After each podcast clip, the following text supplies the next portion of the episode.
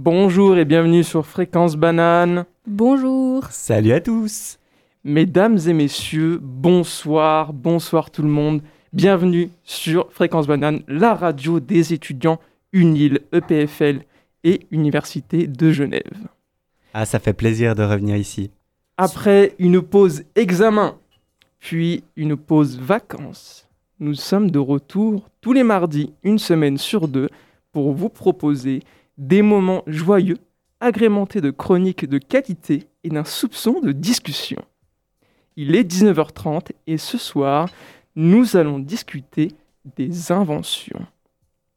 Je me présente, je m'appelle Camille et je suis en compagnie d'animatrices et animateurs de talent incontestés. Je vous présente Lionel Et Camille. Et Camille. bah, merci pour cette belle présentation. hein. On est tout content d'être ici, d'être de retour. Et euh, bah, on est à fond pour cette nouvelle émission, comme tu l'as dit, sur les inventions. Surtout qu'on est sur les ondes FM. Ah oui, oui, on est sur, c'est le on mois est ce FM mois sur, le, sur, les, sur l'FM. Donc euh, on espère que beaucoup de gens nous écoutent. Oui, bien, bien sûr. J'espère que vous êtes, euh, vous êtes chaud, vous êtes tranquille pour une belle soirée qu'on va passer ensemble.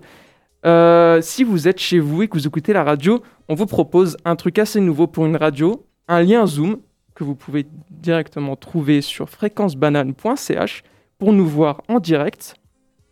Si vous n'avez pas la possibilité d'accéder à un ordinateur ou un téléphone pour passer sur Zoom, on vous propose un numéro de téléphone. Vous pouvez réagir au 079 921 47 00.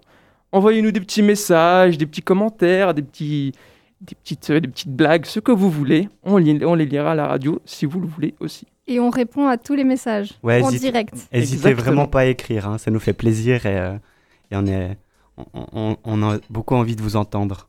Si vous avez même une, une- une envie de, de musique, on est complètement à votre écoute. Je vous Alors, propose. de quoi on va parler euh, aujourd'hui? Plus précisément. Alors moi, je vais, je vais commencer par vous parler euh, du processus de création. Donc comment en fait on en vient à avoir une invention? Je vais, je vais un peu parler d'une méthode euh, qui, qui me parle pas mal, de, une, une sorte de théorie euh, de, qui explique comment, comment, comment se forme une, une, une idée dans notre tête et comment ça en vient à devenir une invention ou une création. Donc, à tous les euh, créateurs ou entrepreneurs en herbe, cette chronique vous sera très utile. J'espère. Et, Et toi, qu'est-ce que tu vas faire, Camille? Je vais vous faire un petit quiz si vous connaissez des inventions suisses. Ah, Donc, on va faire un peu de culture générale. Et euh, je vais vous parler de l'invention du gel hydroalcoolique. mhm. C'est euh, une histoire euh, très Tellement cool. d'actualité. Voilà, mais euh, l'histoire est très cool. Très fascinante cette histoire, j'aime beaucoup. Et puis, euh, et puis moi, je vais, je vais continuer sur euh, une petite surprise. Voilà, un petit truc qui me fait plaisir. Euh, J'ai trouvé ça sur Internet, ça me, ça me faisait marrer, je vais vous le partager. Et puis, euh, et puis déjà, bienvenue à ceux qui nous rejoignent sur Zoom. On a déjà quelqu'un qui vient. Euh. N'hésitez pas, allez-y. Allez-y, on sera content de vous accueillir. Alors, je vous propose, euh, Lionel, Camille, je vous propose de directement passer sur une musique grand plaisir. pour, se, pour bien se préparer, voilà, bien se préparer pour la prochaine chronique. C'est une, mu- sera une de celle mes de Lionel. musiques préférées en plus. Ouais, il adore celle-là. J'étais, j'étais, ah, voilà, comme ça. Et puis il m'a dit, tu mets celle-là. Je lui ai dit, ok. Alors, je vous propose Vidéo Club. What are you so afraid of? Yes.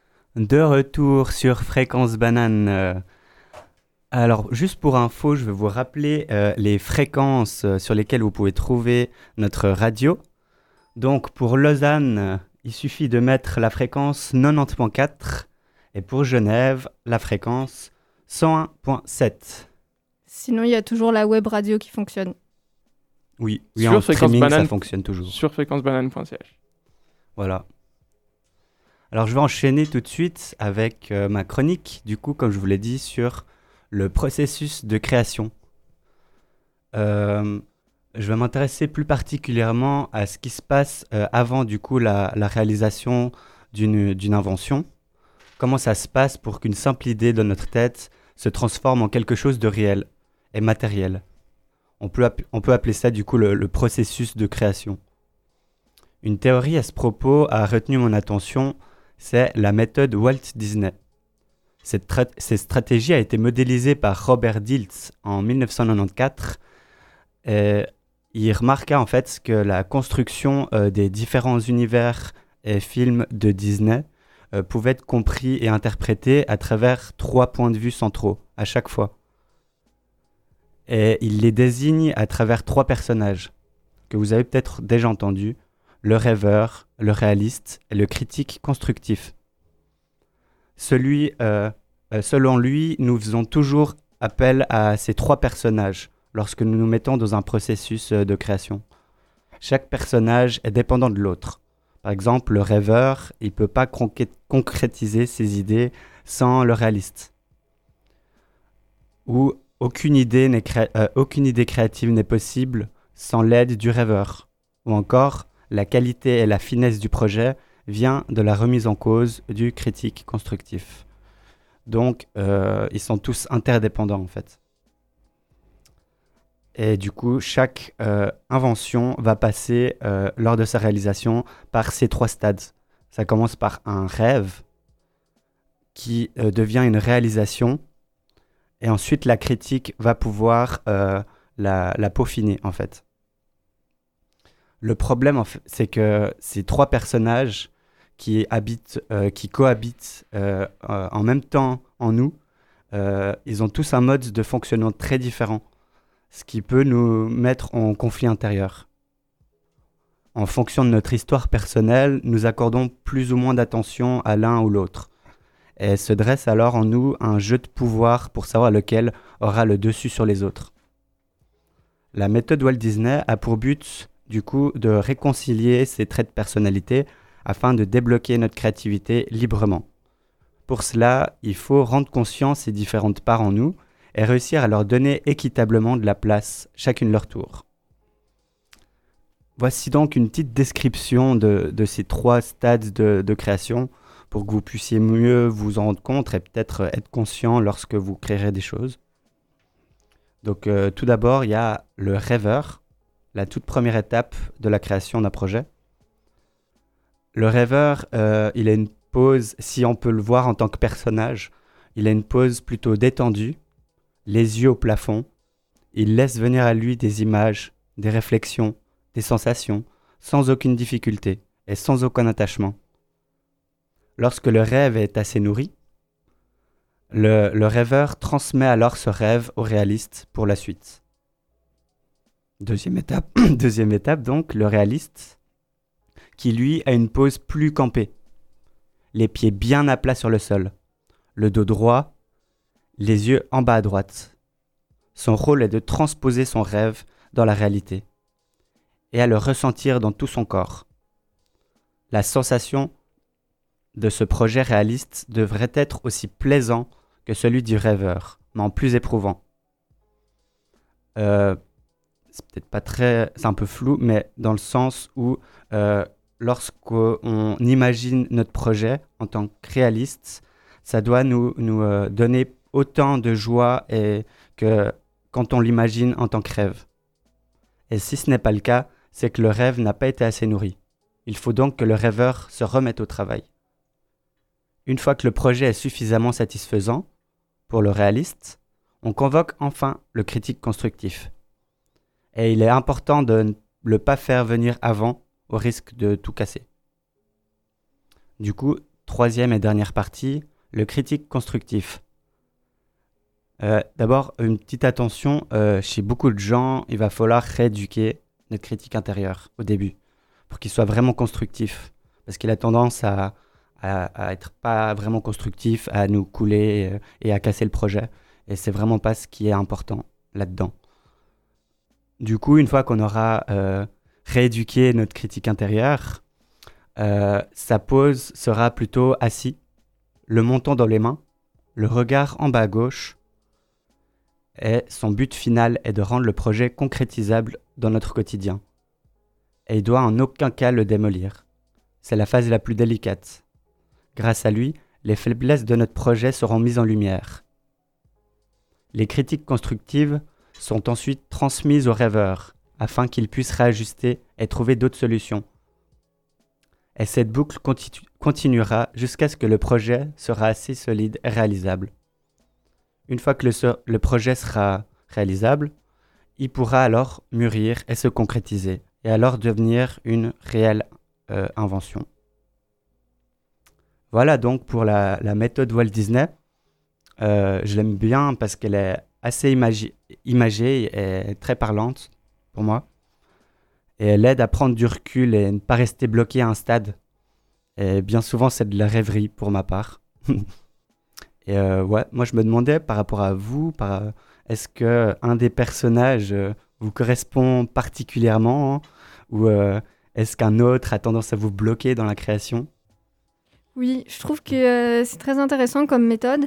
Euh, après, euh, tu, tu les dis qu'ils viennent vraiment chacun à leur tour et puis que c'est une boucle. Mais peut-être qu'ils sont un peu là tous en même temps quand même. Mm. que le rêveur, il rêve, mais il sait très bien que il doit faire quelque chose de réaliste.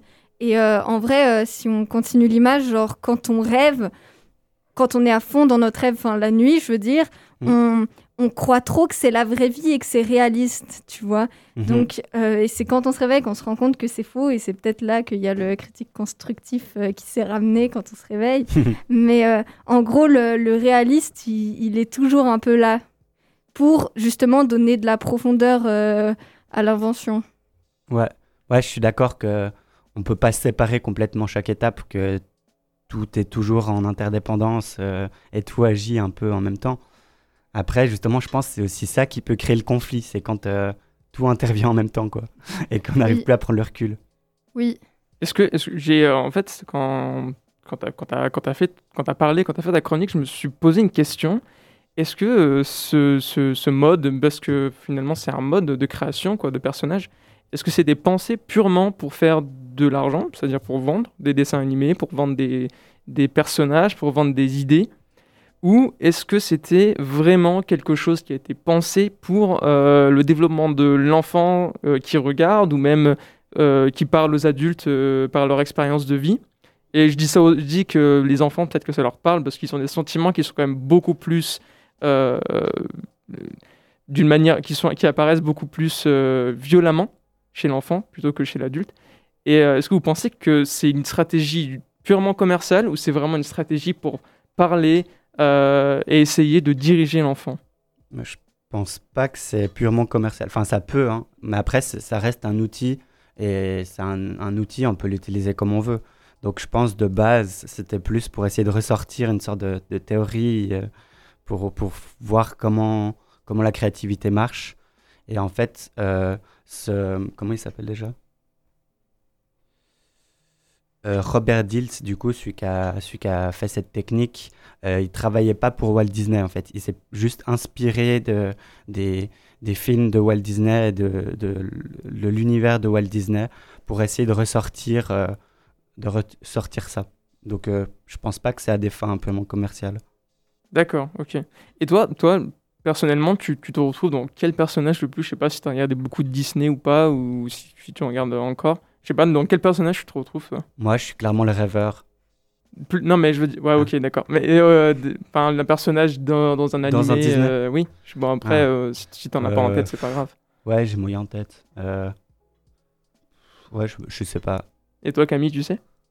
Peut-être Pocahontas.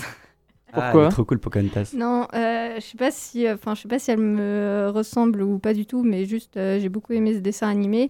Et puis, elle, euh, elle euh, protège euh, sa terre et sa tribu et, et je trouve qu'elle donne des, des belles valeurs. D'accord, ok, ok. Et globalement, en fait, parce que là on parle de, de dessin animé, est-ce que vous pensez que la technique est la même chez Pixar, par exemple? Avec les, avec les dessins animés qui sortent aujourd'hui? Est-ce qu'ils reprennent un petit peu les mêmes codes? Je sais pas si vous avez des dessins animés. bah, J'ai pas de réponse, c'est juste une, une, question comme ça qui, me passe par la tête euh, parce que finalement, ce sont des, concurrents, quoi. Donc, euh, on peut peut-être euh, imaginer qu'ils ont une, autre approche concernant les Disney, enfin concernant les animés, et que Disney n'a pas, mm. qui pourrait être intéressante, qui pourrait être intéressant de voir et d'analyser peut-être. Mais là, j'ai euh, j'ai j'ai pas d'idée, c'est une question Bah, comme ça, peut-être que vous avez une réponse. Euh, Pixar, il se renouvelle quand même plus, j'ai l'impression, au niveau de, des univers et tout. Ils ont plus des choses euh, différentes qui partent dans tous les sens que Disney. D'accord, Mais je suis pas une experte, donc. euh, ça marche. Je vous propose une petite pause musicale, si ça vous va. Un grand plaisir. Alors, euh, sur le plan, je regarde ça tout de suite. Alors, nous allons écouter Charlie Winston, Until You're Satisfied, Sur Fréquence Banane. sur Fréquence Banane.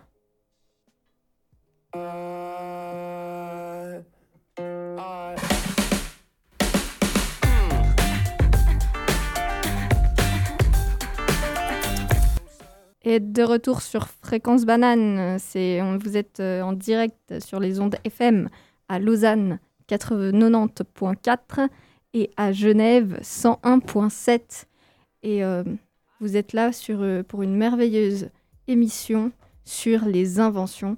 Et on arrive tout de suite avec un quiz sur les inventions suisses. Vous allez devoir deviner six inventions suisses. Vous êtes prêts? Vous êtes C'est parti. Vas-y, on t'écoute. alors, on commence un peu facile. Mon nom est l'acronyme de velours et crochet. Quand on m'accroche et me décroche, je fais un bruit crissant. Qui suis-je? Oh, mais moi, je suis trop nul à ce genre de truc. euh, impossible. Mon cerveau, il suit pas. Je crois que t'as les deux pierres aujourd'hui. Oh non C'est un effort Vas-y, redis-le. si vous avez la réponse, n'hésitez pas à nous envoyer un message. Là, on est vraiment. euh, Vous avez trop de pression là. je pense Alors- que tu vas répondre aux six questions toute seule. Ouais, c'est clair. Non mais euh, concentrez-vous. Alors, je répète. Mon nom est l'acronyme, enfin, est le- la contraction de velours et crochet. Le velcro. Ouais Ah, voilà. Merci Maëlle, merci. Ah, c'est une auditrice qui a répondu, merci. L'auditrice qui, est sur- qui est sur Zoom. Voilà. Alors, euh, si jamais ça a été inventé en 1941 par l'ingénieur Georges de Mestral. Et pour l'anecdote, c'est lors d'une partie de chasse dans les montagnes jurassiennes qu'il a remarqué que certaines semences s'accrochaient à ses vêtements. Et euh, en y regardant de plus près, il a découvert que ses barbes de bardane étaient couvertes de petits crochets. Et donc, euh, un élément naturel lui a inspiré la création du velcro. Allez, vous êtes prêts pour le suivant? Ça veut dire que s'il n'était pas, n'était pas allé en forêt, on n'aurait jamais eu le velcro, quoi. Bah, peut-être que quelqu'un d'autre serait tombé dessus et aurait aussi eu l'idée. Peut-être, Ouais, ouais, voilà. peut-être, mais on sait jamais comment ça se passe avec une invention. on peut- peut- Il y en a qui peuvent avoir une idée et puis s'ils la font pas, quelqu'un d'autre a une autre idée qui va se concrétiser autrement. Ouais. Et là, euh, du coup, peut-être qu'on n'aurait jamais eu le velcro. Ouais. Alors, euh, trêve de blabla. Deuxième question. Désolé si on t'embête. Hein. Sympa, ouais, ouais. Vas-y, enchaîne, vas-y, on dira plus rien. Voilà, mais si, si. Alors, euh, je suis métallique et j'ai beaucoup de dents. Quand on me tire, je me referme. Qui suis-je? Maëlle, on compte sur toi. Quand alors un indice, Ah, je suis sur un vêtement. Fermeture éclair Ouais Waouh Trop fort L'indice Si, qui, l'indice qui carry le, le truc là, vraiment. hein. Ouais, mais j'ai vu que vous étiez nul, alors il y a besoin Oh. de l'indice. Ça enchaîne les coups de feu. Je crois qu'on sera plus là. Alors, si jamais, ça a été inventé en 1925 par un juriste de Saint-Gall nommé Martin Winterhalter. Allez, prochaine question. Vous êtes prêts? C'est parti. Je suis un peu découragé, euh, je t'avoue. Mais si, mais si, mais si. Je me situe dans la cuisine et euh, je déshabille les légumes. Qui suis-je? Un épluche. euh, Un économe. Ah ouais, un économe. Ouais, vous êtes trop fort. Et en Ouais, fait, il avait la réponse. il avait la Et en réponse. fait, euh, plus précisément, c'est euh, l'épluche légumes Rex, celui qui a une forme un peu de euh, Y. Je sais pas si vous le connaissez. Euh, Ouais, oui, oui. oui. Il Moi, hyper- suis là, ouais. Ouais, voilà, bah logique, t'es un Suisse. et euh, et euh, du coup, euh, il, est, euh, il est hyper pratique et trop bien. Je vous conseille à tous. Petit placement de produit. Alors, on, me- on- on me dit un truc intéressant, c'est que ça s'appelle aussi un castor. Je savais pas ah, du ok, tout ça. moi non castor. plus, je savais pas. D'accord. Et euh, Bah donc, voilà, euh, Maëlle avec son castor. ça a été inventé en 1947 par Alfred Neuversal. C'est pas next. sympa. Vas-y, enchaîne. Euh, beaucoup de gens sont accros à moi sans se l'avouer. Je suis le meilleur ami de ceux qui doivent beaucoup travailler. Le Red Bull, le Coca. Le Attends, téléphone. j'ai pas fini. J'ai la faculté de me dissoudre instantanément. Qui suis-je? Le sucre. Le doliprane. Mais non Le Dafalgan. Non Re- Je vous répète. Vas-y, vas-y, répète. Beaucoup de gens sont accros à moi sans se l'avouer. Je suis le meilleur ami de ceux qui doivent beaucoup travailler. J'ai la faculté de me dissoudre instantanément. Qui suis-je? Euh... De ceux qui travaillent beaucoup, t'as dit? Ouais. Bah alors là... Ou de ceux qui luttent contre le sommeil. Ah. Bah les somnifères. Mais non, c'est le contraire. Ça te réveille. Les boissons énergisantes. oui, Bah, les. Red Bull, ça allait très bien. ouais, hein. ouais, mais sauf que c'est pas le Red Bull. Il y, a, il y a- il y a la team Red Bull et la team. Monster. Non. Monster Energy. Non, c'est pas ça. C'est déjà quoi le, les autres trucs? Juste euh, pensez à la marque Nestlé. En fait, c'est de la marque Nestlé. Le café soluble. Ah Génial, magnifique. Ça vient pas de moi. je tiens à le préciser. La prochaine fois, tu dis que ça vient de toi.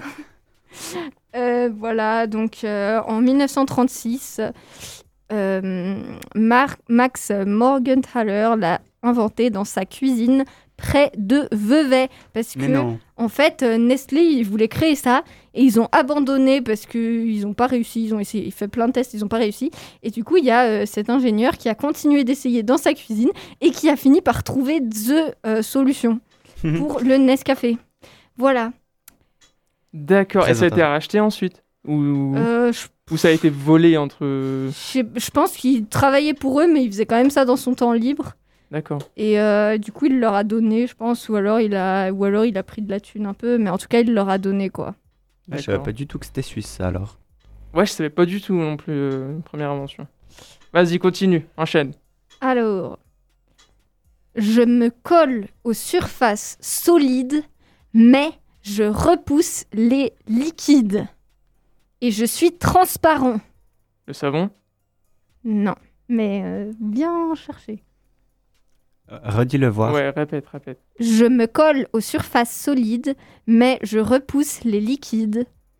Je suis transparent. Alors là. Aucune idée. Est-ce qu'il y a quelqu'un qui a une idée sur internet, sur Zoom, Sinon, s'il euh, vous vous plaît? pouvez demander un token et je vous donne un indice. Euh, Donne, donne Est-ce un que, la- indice. est-ce que l'indice révèle tout? Un peu quand même. Ah bah non, alors Donne les- une moitié d'indice. Ouais, une moitié, je sais pas quand si tu peux y Euh, arriver. ouais, une moitié d'indice. Euh, je suis tout fin. D'accord. Euh, Genre euh, plus fin qu'une feuille de papier. plus fin qu'une feuille de papier? Ça Et sert à, transparent. à le scotch? Non. Mais, mais, mais bien trouvé aussi. Alors, euh, plus fin qu'une feuille de papier. Une feuille de papier, c'est, c'est du micron, genre euh, encore plus fin que ça? Oui. Là, je, je sais. Parce que c'est en plastique. Du coup, ça peut être encore plus fin. Je sèche total. Ouais, moi, je mon t'avoue, je cerveau, sais il a pas. Je déconnecté. vous euh, donne euh, l'indice facile. Vas-y. Euh, je... C'est trop facile, c'est la définition. Euh, je sers à emballer de la nourriture. Ah, le, le papier filtre, là, euh, le papier, non, euh, le... Comment ça s'appelle euh Film plastique pour cuisine. Ouais, Comment ça le cellophane. Ah oui, Cellophane, d'accord. Parce que c'est un- une contraction de cellulose et de diaphane.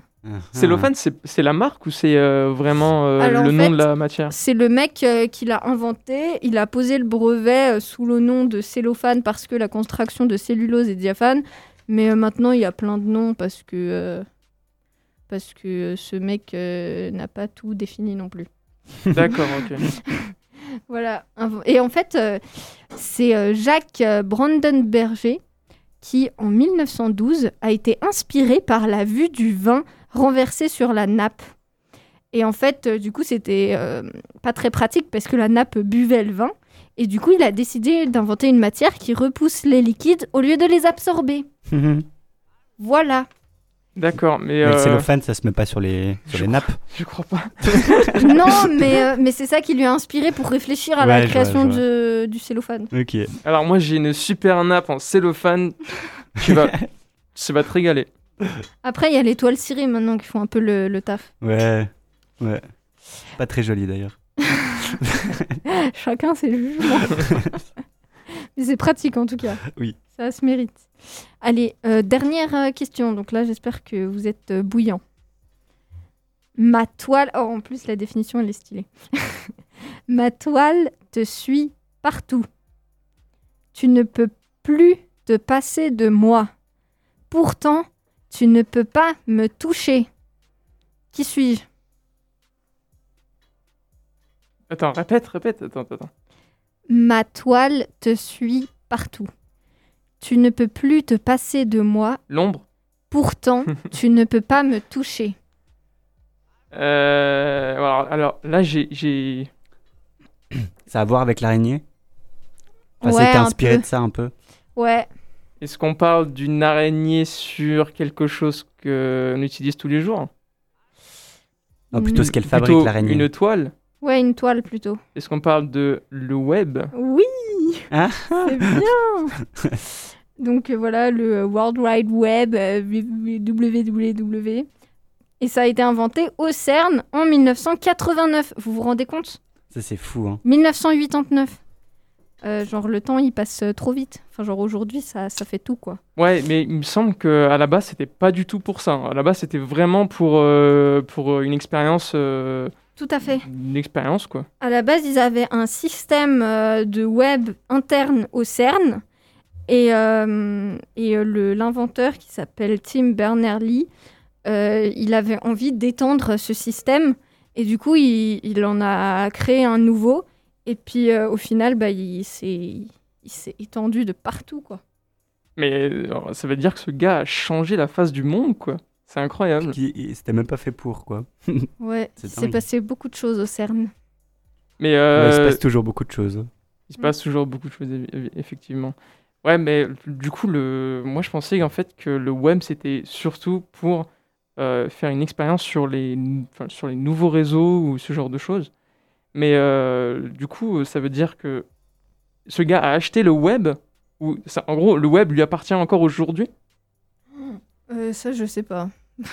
Parce qu'il me semble qu'il y a. Enfin, c'est- compliqué, euh, je pense, le web, mais je pense que c'est public, euh, domaine public, quoi.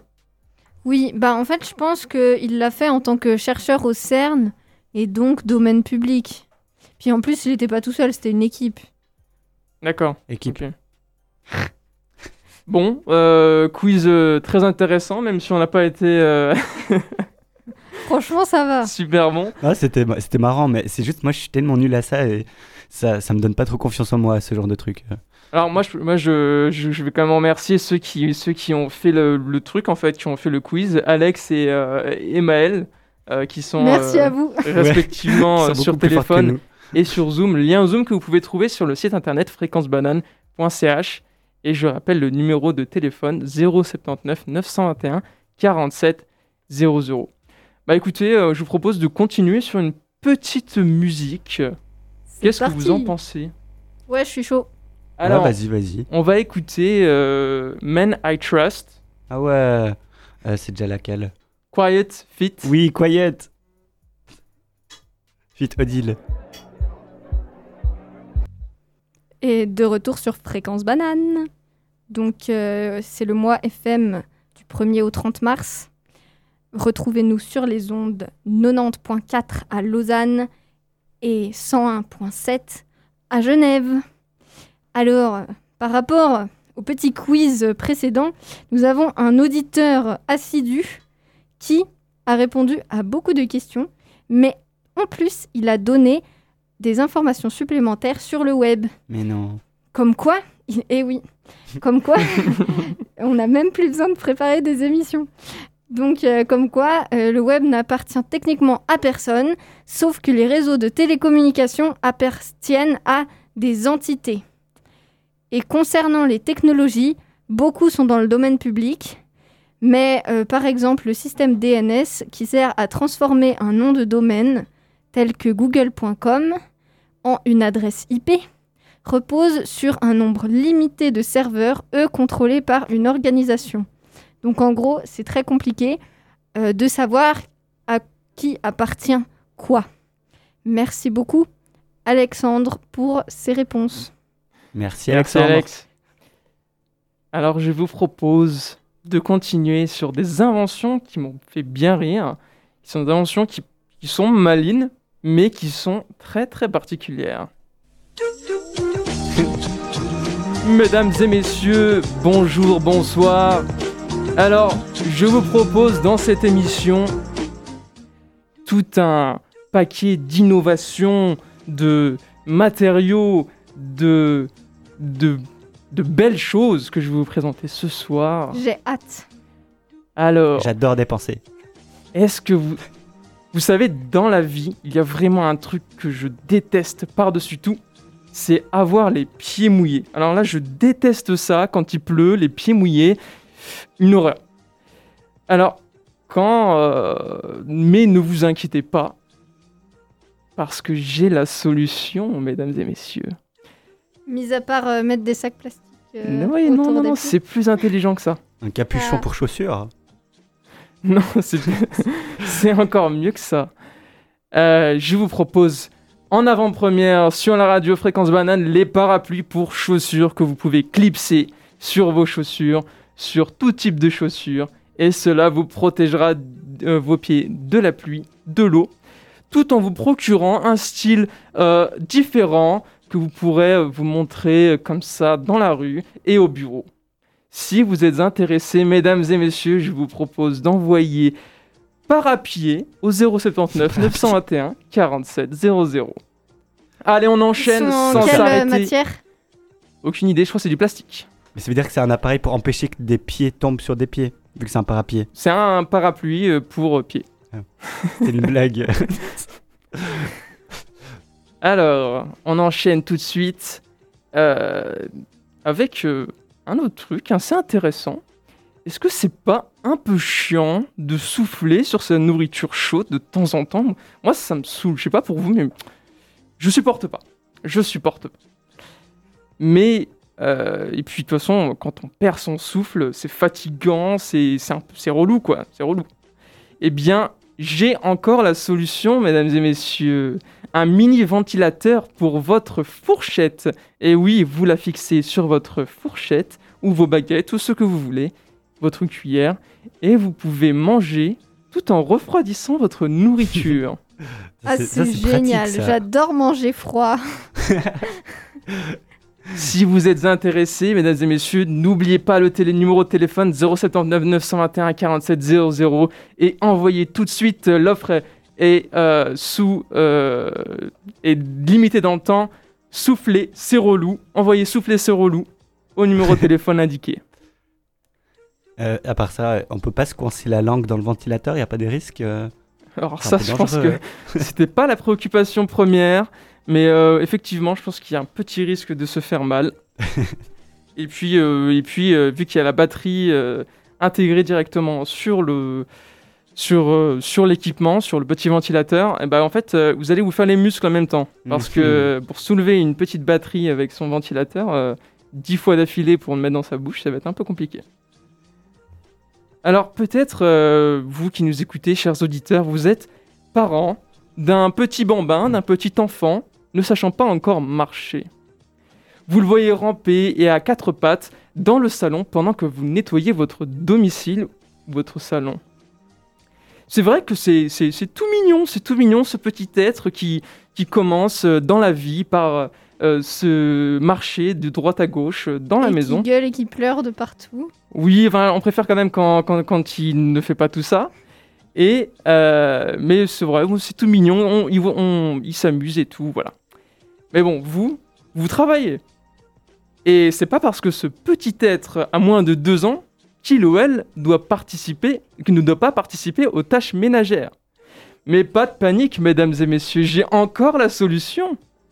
Ce petit malin ne s'en sortira pas aussi facilement quand vous lui apporterez son petit habit équipé d'une serpillière intégrée. Ce produit s'appelle la serpillière grenouille. C'est trop bien ça, par contre, pour du vrai. Je le veux. Ouais, enfin, faut Tu pas que quelqu'un rentre et le voit avec un serpillière sur son habit. si vous êtes intéressés, mesdames et messieurs, envoyez Petite Grenouille au 079 921 47 00. Oui, Petite Grenouille.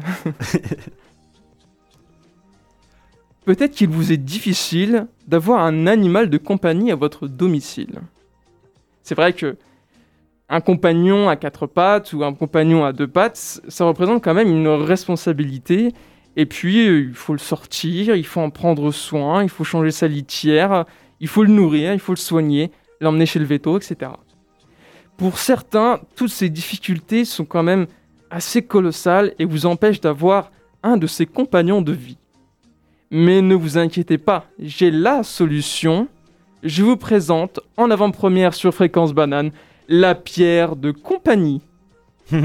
Vous adapterez ce joli compagnon qui ne bouge pas, c'est très très très plaisant, avec ses instructions d'utilisation, euh, je veux dire, euh, pour en prendre soin. Voilà.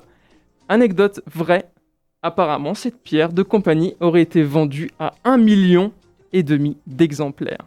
C'est complètement fou. Elle est vendue avec un petit fascicule euh, où le propriétaire il peut même enseigner des tours à sa petite bête comme euh, rester assis ou euh, ne pas bouger. Ne pas bouger, ouais. ouais. C'est vrai que Mais en vrai, il y a plein de gens, ils achètent des cristaux et des pierres semi-précieuses, donc ça m'étonne même pas. Ouais, enfin là, Ouais. C'est un un- business. c'est vendu comme un animal de compagnie. Ouais, mais il y a quand même un business. Si vous êtes intéressé par ce, ce, ce joli caillou de compagnie, je sais pas si on peut l'appeler comme ça, envoyez petit caillou au 079 921 47 00. Après, petite Attention, il en reste plus beaucoup, on en a déjà vendu beaucoup. euh. Il en reste plus beaucoup, les stocks sont limités, mesdames et messieurs, dépêchez-vous, dépêchez-vous. Alors, si vous avez un truc vraiment énervant dans la vie, enfin, moi qui m'énerve quand même particulièrement, c'est quand vous essayez de dormir dans les transports et, vos co- et que votre tête tombe. Ça, j'ai horreur de ça. Et oui, ça vous réveille, vous êtes fatigué, et puis vous rentrez du boulot, vous rentrez de d'on ne sait où, et enfin, vous voulez dormir dans les transports, et donc, quand vous êtes réveillé, il faut retrouver une position confortable. Enfin, c'est l'enfer, quoi. C'est l'enfer. Eh bien, comme vous me voyez aujourd'hui, je suis un autre homme. Avec cette magnifique innovation. Quand je prends le métro ou le train et que je suis fatigué, j'ai trouvé la solution. Je me trouve un petit coin avec une vitre. Je sors mon petit casque de chantier équipé d'une ventouse intégrée. Et hop, je dors comme un bébé. Astuce, aussi petite astuce qui me paraît quand même importante de préciser, c'est qu'on peut aussi l'utiliser debout. Donc euh, ouais, si vous avez envie de dormir debout, trouvez un petit coin avec une, une vitre, vous hop, dans, le, dans la vitre. Et une fois tu Et oublies que ça euh, tu fais, du, tu fais le coup du lapin. Alors, anecdote vraie, c'est que ce sont, ce sont vraiment des inventions qui sont réelles. Ce ne sont pas des... La dernière, est-ce qu'il y a un... un réveil intégré dedans? Non, c'est juste... arrêt? euh, non, non. Génial. Non, non, c'est juste un casque de chantier. euh, donc euh, vraiment un casque de chantier, quoi. Rouge euh, casque de chantier. Mhm. Et puis euh, équipé d'une ventouse juste derrière, en fait. Super. Vous, avez- vous aurez le style, hein, c'est sûr. Dans le métro, euh, dans le métro, vous serez le, euh, le, la, per- la personne euh, que, tout le monde regarde, en fait. Alors, si vous voulez ce produit magnifique, je vous propose d'envoyer gros dodo dans le métro au 079 921 47 00. Merci. De rien. Qu'est-ce que vous en pensez? Vous l'achèteriez Moi j'ai j'ai déjà tout acheté. C'est vrai. Oui. Alors, on a, un, on a un client ici. On a un client. Je vous propose de continuer sur une petite pause musicale avec Breakbot. I'm- Baby, I'm yours. Sur Fréquence Banane. De retour sur Fréquence Banane, c'était Baby I'm Yours de Breakbot. Euh, on est en mois FM si jamais les copains. Et donc vous pouvez nous écouter au 90.4 à Lausanne et sur le 101.7 à Genève. N'hésitez plus. Euh, donc euh, on- on- là, on est dans une super émission qui parle des inventions. Et euh, je vais vous parler d'une invention dont vous, dont vous n'avez strictement jamais entendu parler, qui est l'invention du gel hydroalcoolique. Donc je vais vous raconter cette histoire qui est incroyable. Vous êtes bien assis sur vos sièges C'est parti. Tout commença il y a un quart de siècle, ou il y a 25 ans, à l'hôpital de Genève. Il était une fois un médecin épidémiologiste nommé Didier Pitet qui s'intéresse aux maladies contractées au sein de l'hôpital. Il mène alors une étude avec l'aide de quelques infirmières et conclut que près de 18% des infections sont contractées sur place. Il n'y a pas à s'en étonner pour une raison toute simple. Les personnels soignants n'ont pas le temps de se laver correctement les mains. Ils devraient normalement le faire avant chaque manipulation, c'est-à-dire environ 22 fois par heure, chaque lavage des mains durant en moyenne 2 minutes. Alors on ne s'insurge pas que euh, les mains sont lavées près de 40% de moins qu'elles ne devraient l'être. Mais Didier Pitet ne reste pas impuissant face à ce constat. Il se met à réfléchir à un puissant antiseptique. Le meilleur, l'alcool. Il s'associe alors au pharmacien William Griffiths et ensemble, ils font de nombreuses études et expériences jusqu'à obtenir la solution hydroalcoolique idéale en 1995. D'abord utilisé dans le milieu hospitalier, ce gel a optimisé la vie des soignants, fini les plaques rouges et les petites plaies face à l'intensité des lavages de mains. Euh, sensibles à l'accessibilité nécessaire de leur invention, Didier Pitet et William Griffiths choisissent de ne pas breveter le produit afin de pouvoir le répandre à travers le monde. Avec l'aide de l'Organisation mondiale de la santé, ils diffusent la recette ainsi que leur programme de lavage de mains dans les hôpitaux. Donc euh, si vous allez sur euh, le site de l'OMS, vous pouvez trouver euh, comment fabriquer 10 litres de gel hydroalcoolique si jamais il y a des pénuries ou quoi. donc voilà. Donc petit à petit, le gel hydroalcoolique se démocratise, malgré quelques difficultés. En Russie, par exemple, certains le boivent. Non. Apparemment. Et donc, ils ont euh, rajouté un vomitif dedans pour pallier à ce problème. en Grande-Bretagne, un soignant musulman refusait d'utiliser le gel hydroalcoolique parce que le Coran interdit l'absorption d'alcool même par la peau. Et donc, ils ont utilisé de l'alcool isopropylique qui ne pénètre pas pour que vraiment tout le monde puisse l'utiliser. Et donc, euh, le gel hydroalcoolique devient rapidement indispensable, notamment dans euh, certains pays où l'eau vient parfois à manquer. Selon les estimations de l'OMS, les campagnes incitant au lavage des mains régulier, couplées à l'utilisation du gel hydroalcoolique, permettent ainsi de sauver entre 5 et 8 millions de vies par an. Une chose ne doit cependant pas être oubliée les, solutions hydroalcooliques ont des propriétés bactéricides, virucides et fongicides, mais pas d'effet nettoyant. Elles doivent donc être utilisées en complément du lavage de mains. Merci. Merci Camille, c'était vraiment très intéressant.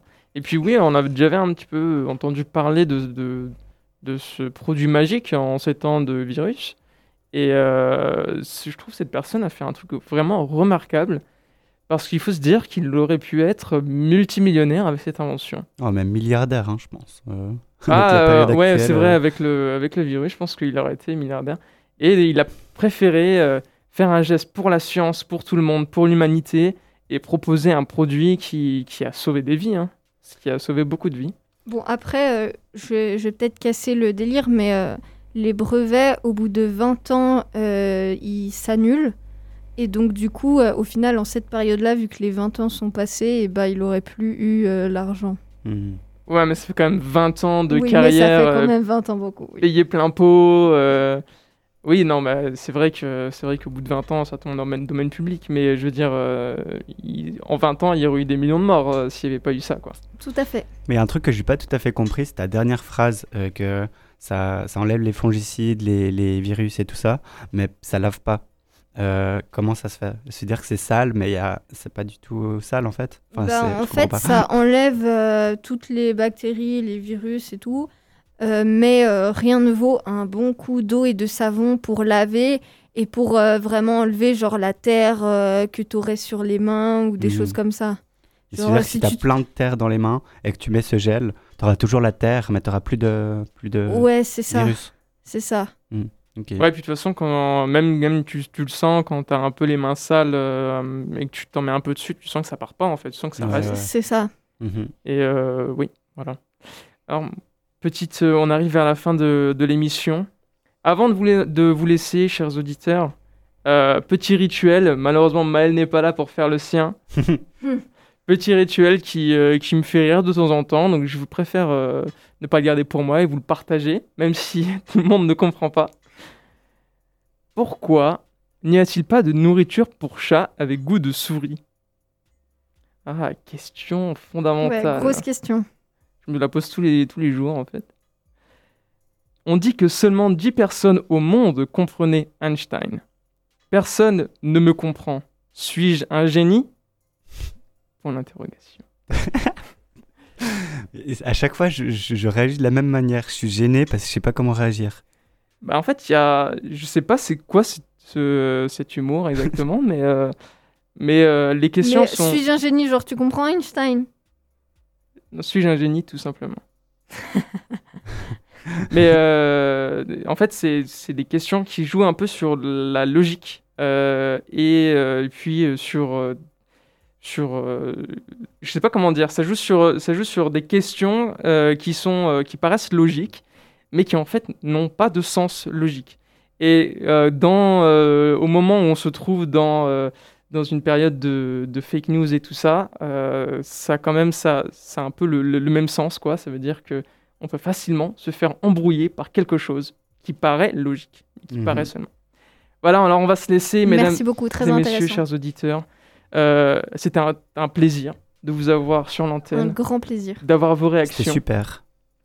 Et on se retrouve dans deux semaines pour une autre émission avec un sujet encore inconnu. Venez vraiment nous écouter, ça nous ferait grand plaisir.